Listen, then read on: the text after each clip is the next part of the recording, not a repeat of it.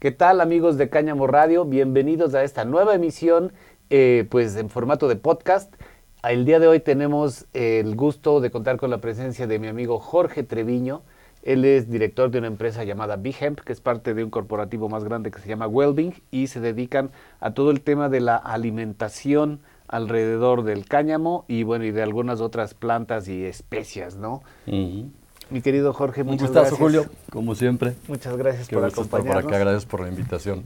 Y bueno, Jorge, platícanos por favor un poquito de, de a qué te dedicabas tú antes de empezar con esta empresa y cómo fue que decidiste empezar Bihemp desde hace cuántos años este, y cómo, cómo empezaste con todo esto, por favor. Claro, pues empezamos en el 2011, Mónica, mi socia y yo, y ella vivía en Cancún, yo vivía en Playa del Carmen, cada quien hacía lo suyo.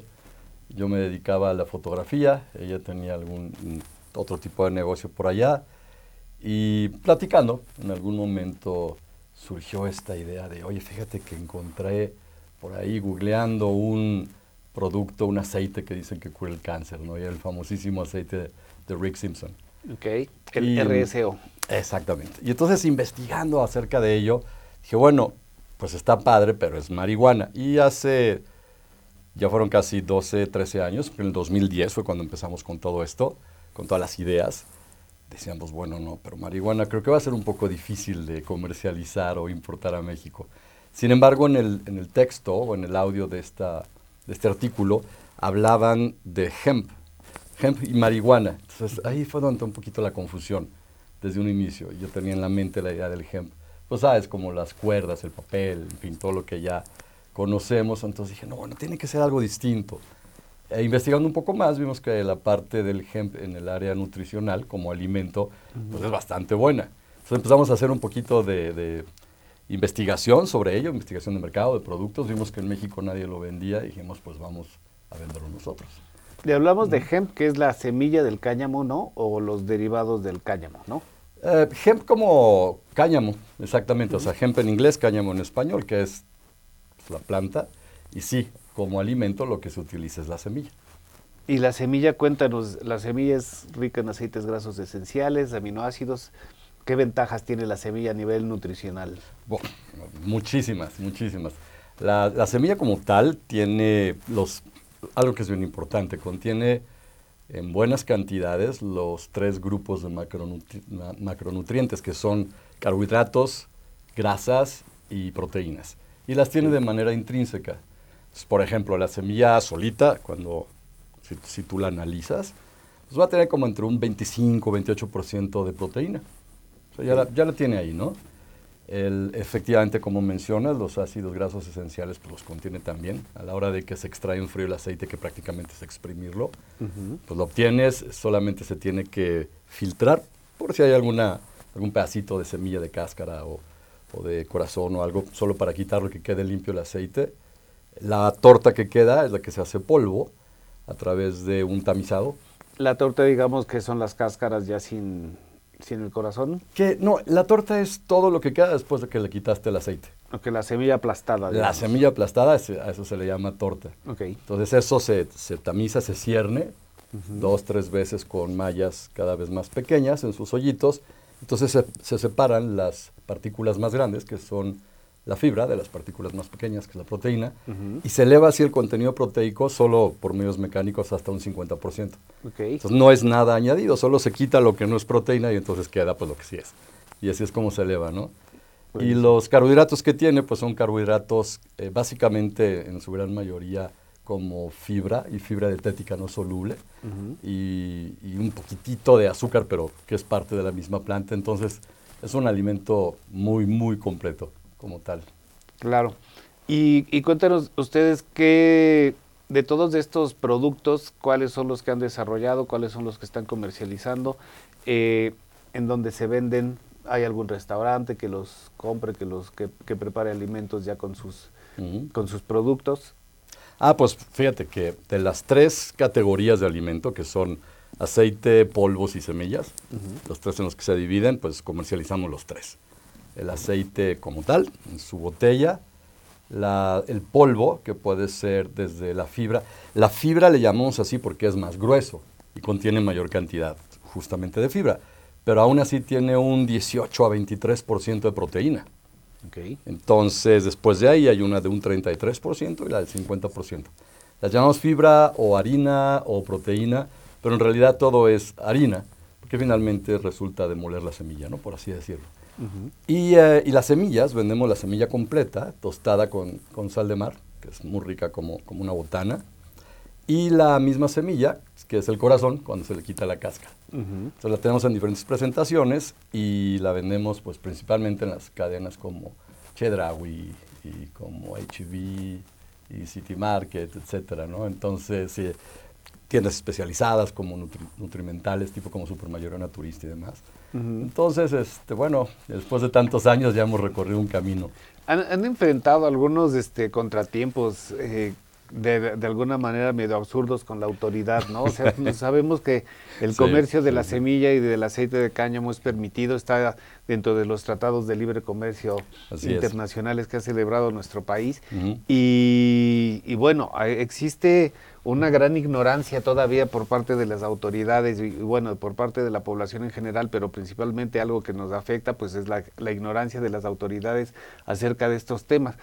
Cuéntanos, cuéntanos un poquito, por favor, a, a- a las, a los problemas o a las dificultades que se han enfrentado eh, por parte de las autoridades a la hora de, de querer este, comercializar este tipo de productos. Sí, ya, de acuerdo completamente. O sea, siempre ha habido este tipo de situaciones en las que nos enfrentamos por la por el desconocimiento. El desconocimiento que, que está bien, porque igual nosotros cuando empezamos pues no sabíamos mucho. No nacemos sabiendo. Nadie, nadie, ¿no? Entonces, me recuerdo alguna vez justo estando ahí en Cofepris con un alto directivo y se me ocurrió decirles que, que, pues no había problema en que ellos no supieran, que al final de cuentas pues nadie lo sabe todo, entonces todos somos ignorantes en algo. Y al llamarle ignorante, bueno, pues imagínate, ¿no? Como, ¿cómo, cómo es posible, no? Sí, no, tienes toda palabras. razón. Desconocimiento, vamos a ver. Ok, bueno. Está bien, ¿no? Incluso la idea de cuando fuimos allá y nos acercamos, eh, Mónica y yo, fue, vamos a trabajar juntos. Y eso fue, nosotros nos dimos de alta en 2011 como SADCB, como PIJA en PCACB. En 2012, 13 fue cuando empezamos a tener de 3 a 14 los principales problemas con Cofepris, que fue cuando fuimos, nos extendimos más en cuanto a la comercialización. Y por ahí del 14 fue cuando nos acercamos con ellos, su- sucedió todo esto. Y la idea era simplemente decirles, pues vamos a trabajar juntos, ¿no? Y nosotros aportamos el conocimiento que tenemos, la experiencia nacional e internacional que hemos recabado en estos poquitos años. Eh, ustedes nos dicen por dónde y cómo hacerlo, y el mercado va a ser muy bueno. Pero no, no fue así. De hecho, después de eso hemos tenido pues, varias situaciones, desde inmovilización de productos en algunas tiendas, hasta un sello muy grande que nos pusieron en la empresa el año pasado, creo que fue, o el antepasado, no recuerdo. Estuvo por ahí un año y cachito, tuvimos que meter amparos, esto y el otro, porque en realidad no procede. Su, su idea de siempre no ha sido, oye, tú vendes cáñamo y no puedes vender cáñamo. Pero no pueden hacer eso. No es, el, el producto está importado bajo una fracción aranc- arancelaria específica, por ejemplo, la semilla para semilla de cáñamo. Y no tiene ningún impedimento porque no tiene ni THC ni ningún tipo de estupefaciente ni psicotrópico que pueda en cualquier caso No hay hacer- forma de drogarse con No. cáñamo. no, no, no hay. En, en la planta de la cannabis, era- los principales cannabinoides están en las flores, como todos sabemos, ¿no? En el- la resina o el aceite que, que sale de las, de, las, de las flores mismas. La semilla casi no contiene.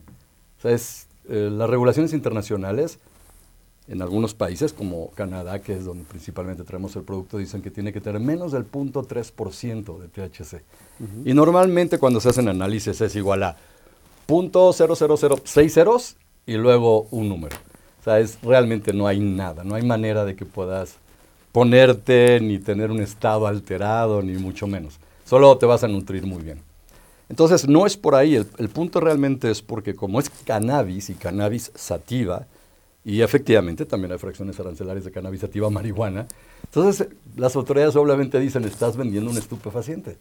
Y así tal cual, o sea, los escritos de Cofepris son, es un riesgo a la salud porque vendes productos que contienen un estupefaciente. Digo, ¿y cómo le hacemos para llevar 11 años vendiendo estupefacientes en cadenas comerciales, en todo el país, anunciándonos y demás? Y aquí seguimos, ¿no? Sí, como que no se ponen de acuerdo tampoco las autoridades de un gobierno con otro, ¿no? Entonces llegan con nuevo desconocimiento cada administración. Cierto. Y, y pues es un cuento de nunca acabar, ¿no? Entonces, pues este, como les le comento aquí a, a nuestra audiencia, pues este esta transmisión es justamente para tratar de derribar todos esos mitos que hay alrededor de la planta, ¿no? Y que se pueda aprovechar de una manera, pues, inteligente y, sobre todo, informada. Correcto, correcto, de acuerdo. Eh, Jorge, actualmente qué es lo que están haciendo? Eh, ¿qué, qué, ¿Cómo ves el, el, 2023 que está arrancando? ¿Qué, qué, es, qué planes tienen para, para desarrollar? Ok.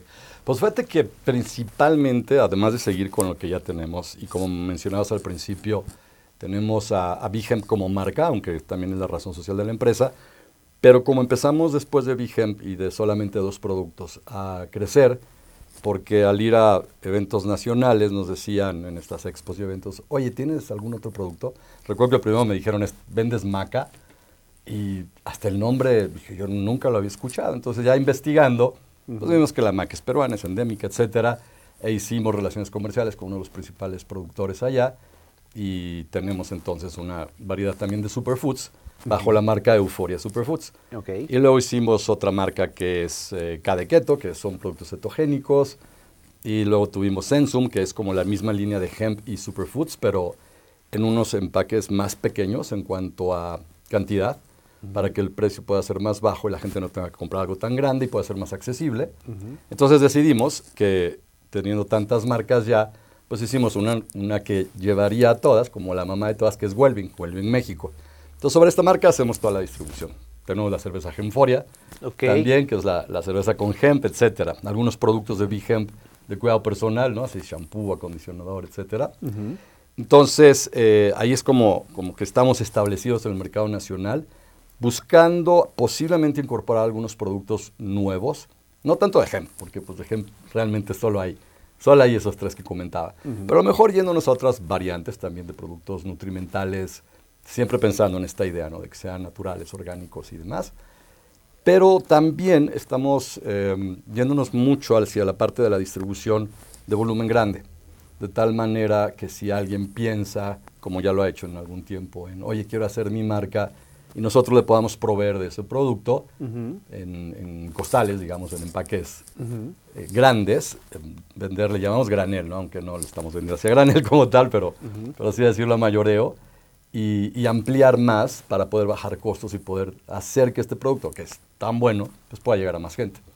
Pues atención emprendedores, si por allí quieren arrancar un negocio relacionado con el cáñamo o con el hemp, eh, pues Jorge es sin duda una de las mejores fuentes en este país para, para obtener pues semilla tanto tostada, pelada como aceite. Platícanos un poco del aceite. El aceite tiene ciertas limitantes para cocinar, ¿no? O sea, no lo puedes calentar, no se debe calentar, es un poco similar al aceite de oliva, pero tiene pues grandes este gran valor nutrimental, ¿no? Correcto, sí, el punto del aceite de cáñamo es que el punto de humo, como se le llama justamente a la temperatura en la cual se empieza a quemar, es muy bajo, está sobre los, si no mal recuerdo, 70, 80 grados centígrados. Entonces, no es posible que lo utilices tú como para freír o, algo así, porque entonces las grasas buenas se convierten en grasas trans y ya no es nada bueno para el organismo. Entonces, sí lo puedes utilizar, por ejemplo, para hornear, justo abajo de, de, eso, de esa temperatura, eh, obviamente en la cocina lo puedes usar para una ensalada o ya que terminaste de cocinar algún pescado, pues, ponerlo ahí encima o crear una vinagreta o alguna cosa así, ¿no? Entonces, sin ningún problema. Claro, igual lo puedes poner en algún batido, licuado.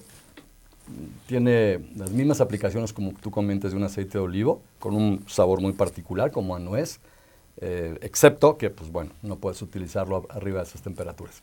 ¿Y qué de las leches de cáñamo? ¿Alguna vez han experimentado o han tratado de fabricar leche de cáñamo? Sí, de hecho, en el mercado en Estados Unidos principalmente hay algunos, algunas marcas de leche de cáñamo que, que son interesantes, pero que para que puedan permanecer estables y se mantengan en, en, la repisa, en el anaquel, pues tienen que tener algunos otros tipos de ingredientes y a veces hasta algún conservador. Ya. O algo para darle cierta consistencia, etcétera, ¿no?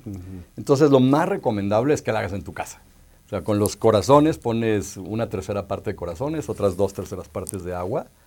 Y lo que hacemos nosotros es que le podemos añadir un poquito de, a lo mejor un, un par de dátiles o un poquito de cardamomo, una pizca de sal, la mueles y te queda ya tu leche vegetal de cáñamo. Te queda delicioso y justo cuando, si la cuelas, te va a quedar como una pastita deliciosa que luego la puedes untar sobre algún pan o ponerla sobre fruta y sabe riquísimo. Entonces la vas a tener fresca, te dura dos, tres días en el refrigerador y... No hay desperdicio de nada. Nada, de nada. Mm. Y también pues eh, su valor nutrimental es importante, Así ¿no? es. También lo recomiendan como para recubrir el estómago y algunas otras cosas. Sí, la proteína es muy buena para esto. Hay, eh, nosotros que estamos en este medio del- de la cannabis también en términos, no nosotros como, como de términos de salud propiamente, pero pues sí, somos parte de- del movimiento canábico de alguna manera. Entonces existe- existen también estas asociaciones y grupos de principalmente mujeres, ¿no? Muy trabajadoras, muy, muy valiosas, muy importantes en nuestra sociedad, que son las mamás que tienen algún niñito o niña con algún problema del sistema nervioso central. ¿Qué sucede? Que, es una cantidad impresionante de repente los medicamentos que tienen que tomar estos niños y resulta pues que sí, de repente su flora intestinal y problemas gástricos y etcétera, ¿no? Por lo mismo. Entonces nosotros eh, ayudamos con, con proteínas, ya sea para ayudarles a que ellas las vendan y dárselas a un precio muy bajo y que genere alguna utilidad y lo puedan hacer entre ellas porque además es muy difícil, ¿no? La mayoría son mamás solteras Ujú. y trabajar es bastante complicado porque tienen que estar ahí al pie del cañón con sus hijos. Entonces, esa es una. La otra es, eh, de repente tenemos, eh, los vendemos a nuestro, a nuestro costo, a quien tiene, y hay veces que hay grupos que no tienen y entonces también donamos. Y la proteína principalmente, además de alimentarlos muy bien, les ayuda mucho justo a toda esta parte del daño que se ha hecho internamente en, en el sistema gástrico, a mejorarlo un poquito, a que se alimenten mejor, a que, a que ya no tengan tantos problemas. Claro. Es bastante, bastante bueno. Eh, hay un tema que vamos a tratar más adelante, pero me gustaría que, que nos platicaras un poquito de los beneficios que tiene el cáñamo a nivel medioambiental, ¿no? Ok. Si pues la fibra del cáñamo, si hay- se pueden hacer construcciones que absorban ciertas, ciertos gases, que el cáñamo también absorbe este, contaminantes del suelo. ¿Cuántas ventajas tiene el cáñamo también a, a- a nivel medioambiental? Pues sí, son, son, son varias, varias eh, y muy interesantes, ¿no? Por ejemplo, algo que yo comento también en mis argumentos de por qué tenemos que sembrar cáñamo en México. Y uno de ellos es, hablando por ejemplo de papel, ¿no? O sea, se puede hacer papel de cáñamo, se puede hacer, hablando de telas, se pueden hacer telas con el cáñamo, con las fibras. Y en vez de tener que utilizar, en el caso del papel, un árbol que tenía 20 o 30 años ahí lo tienes que tirar y esperar a que vuelva a crecer, pues utilizas una planta que en 90, 120 días ya la tienes lista para procesarse. Que además no degrada el suelo. Más o menos regresa en el término de su cultivo a su cosecha como un 50-60% de los nutrientes que tomó la planta del suelo los vuelve a regresar. Además de ello, tienes un, por, por lo mismo, un tema que en algunos otros tipos de cultivo ya ves que la tierra se degrada y entonces son como, tienes que tener cultivos intermitentes. Entre esos cultivos intermitentes se puede meter el cáñamo también, para que no quede la tierra solamente ociosa en lo, en lo que se prepara para el siguiente cultivo, ¿no? El- las fibras, pues bueno, el, el algodón utiliza muchísima agua en su cultivo y también en su proceso para hacer textiles. Y también herbicidas y pesticidas. ¿no? Exactamente. Y el cáñamo pues, realmente no necesita, porque el cultivo de cáñamo para términos industriales, que incluso alimenticios, el cultivo ideal en un metro cuadrado son 100 plantas de cáñamo, 10 por 10. Es, un- es muy cerrado, es un cultivo muy cerrado como el bambú, lo que hace que, y muy alto, ¿no? llega a crecer a 5 o 6 metros, lo que hace que las flores que están arriba reciben la, mayoría, la mayor cantidad de luz, que es lo que se necesita, lo demás son tallos muy largos, se- además se cultivan o se siembran machos y hembras conjuntamente porque quieres las, las eh, fibras en los tallos largos de los machos y quieres también que las hembras estén llenas de semillas. Claro. Para que pues tengas el alimento. Entonces eso hace que abajo casi no llegue la luz. Y como casi no llega la luz, entonces es muy difícil que haya plagas, bichos o lo que sea, porque no tiene ni siquiera de qué alimentarse. Es un cultivo muy, muy interesante. Es, es, muy particular en su llegar al punto de una semilla nueva, como por ejemplo en México, ¿no? que digas, aquí está la semilla y y esta es la, cepa y a ver cómo pega y hacer experimentos y pruebas y todo. Pero una vez que ya lo tienes, olvídate, ¿no? Es un excelente cultivo. Entonces, esto es en parte de estos dos, ¿no? El papel y, las fibras como para hacer telas. Pero, por ejemplo, el intercambio de dióxido de carbono por, oxígeno en cuanto a los árboles es más o menos de 4 a 1. Es más eficiente cuatro veces que, los árboles el cáñamo. Wow. Y necesita pues como casi también la cuarta parte de agua que lo que necesitan cualquier otro cultivo de los eh, comerciales o industriales de los que estábamos hablando. Lo que mencionabas en las construcciones es súper interesante, o sea, cuando se utiliza el cáñamo para construir, y es algo que aquí sí, sí me, llamó la atención muchísimo, el, el, sistema de construcción sigue generando ese intercambio de dióxido, de carbono por oxígeno, aún en, en, las construcciones ya terminadas, ¿no? Súper interesante. Además de las ventajas que tiene de térmico y acústico, ¿no? Así es. ¿Tú crees que México o qué nivel de beneficio traería la explotación del cáñamo en nuestro país con el clima que tenemos, con el territorio que tenemos? Eh, ¿tú, ¿Tú recomendarías, digamos, que se cultivara cáñamo en nuestro país? Totalmente, totalmente. El beneficio para mí, el, el, primero, y que también es algo que, tengo yo por ahí en, el speech que hago cuando me invitan a alguna conferencia y que principalmente lo llevo a, nivel pues, político, ¿no? Porque los gobernantes son los que tienen esa capacidad de tomar las decisiones para hacer cambios y, generar nuevas ideas y etcétera. El punto aquí más importante es que el, la tierra, la extensión de tierra que tenemos en México, tierra ociosa, que es la que sirve para cultivo pero que no se utiliza, es muy grande, es como el 40% conservadoramente del total de tierra cultivable en México.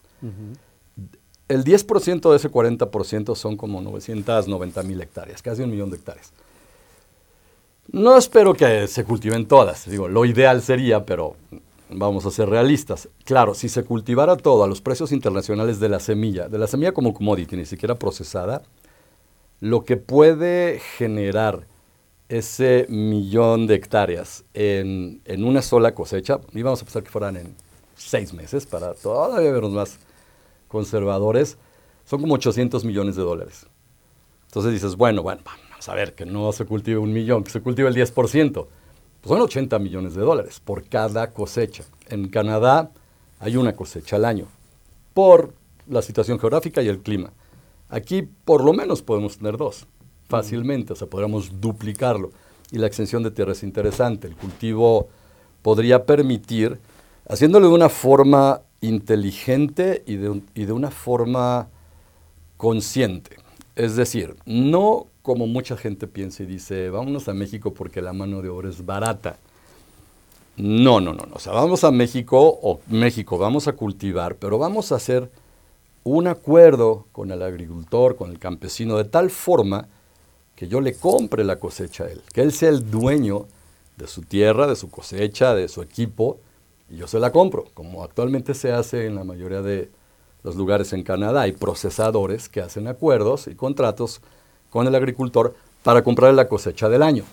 Se establece un precio, se espera ver cuál es el rendimiento y se paga. Y luego ya lo procesa y lo vende al mundo. Entonces, haciendo esto, y no es nada utópico, ¿no? Ni tampoco es un sueño guajiro, ¿no? Pero haciendo esto, lo que se puede conseguir es que el agricultor o el campesino, que normalmente el campo a ese nivel es la, clase social más golpeada, ¿no? en, el país, eh, podríamos empezar a mejorar con dinero real su forma de vida, porque va a generar un poco más de lo que está acostumbrado. Entonces es tan simple como, como el gasto, ¿no? Entonces va a comprar más de lo que estaba acostumbrado a comprar. A lo mejor se va a comprar un colchón nuevo, a lo mejor se va a comprar una estufa nueva, o, otro, u otro tipo de comida o alimentos, que va a repercutir en que esa tiendita donde lo compra a nivel eh, muy local y después a lo mejor regional, estatal y demás, pues empiece a generar que haya mayor demanda y por ende mayor necesidad de los productores de su materia prima y de mano de obra. Porque desde abajo se está empezando a generar mayor consumo al tener dinero para poder gastar. Y esto se puede hacer muy fácilmente porque actualmente hay una buena demanda de cáñamo a nivel mundial. A veces falta producto, principalmente el orgánico, porque la mayoría de los países más industrializados en el nivel agro, en América al menos, como Canadá y Estados Unidos, no le invierten tanto a la parte orgánica, porque hay otros cultivos, eh, a lo mejor como la linaza o alguna de estas, que orgánicamente son más comerciales que el cáñamo. el cáñamo es muy bueno, pero desafortunadamente todavía no está tan comercializado como para que haya mayor producción y entonces los costos bajen. Pero la semilla sí, la semilla se podría hacer y tendríamos, bueno, a quién no le gustaría vivir en un país donde la gente esté más, más feliz porque tiene más dinero, porque tiene más para gastar, porque pues eso baja los índices delictivos. Porque no hay carencias, ¿no? Porque las personas tienen vivienda, porque, porque hay todas esas cosas que sí se pueden cubrir a lo mejor con, con el cáñamo, ¿no? Que tiene que grandes posibilidades como recurso natural, renovable. Claro. Y pues sí, se pueden hacer programas de desarrollo de vivienda y de un sinfín de cosas que pueden beneficiar a la población eh, pues menos favorecida. De acuerdo, sí. Pues mi querido Jorge, te agradecemos mucho tu presencia en, este, en esta transmisión el día de hoy. Siempre es muy grato platicar contigo. Eh, pues estamos arrancando este 2023 con todo. Vamos a ver qué, qué nos depara el destino. Y bueno, pues te agradezco mucho tu presencia como siempre. Con gusto y al contrario también. Muchísimas gracias, mi Julio. Y ya saben, sigan a Bihemp. Vamos a poner acá las redes sociales donde pueden informarse más acerca de todas las actividades que, que llevan Jorge y Mónica a cabo. Y bueno, no se pierda nuestra siguiente transmisión de Cáñamo Radio en su formato podcast. Muchas gracias por su atención. Thank you.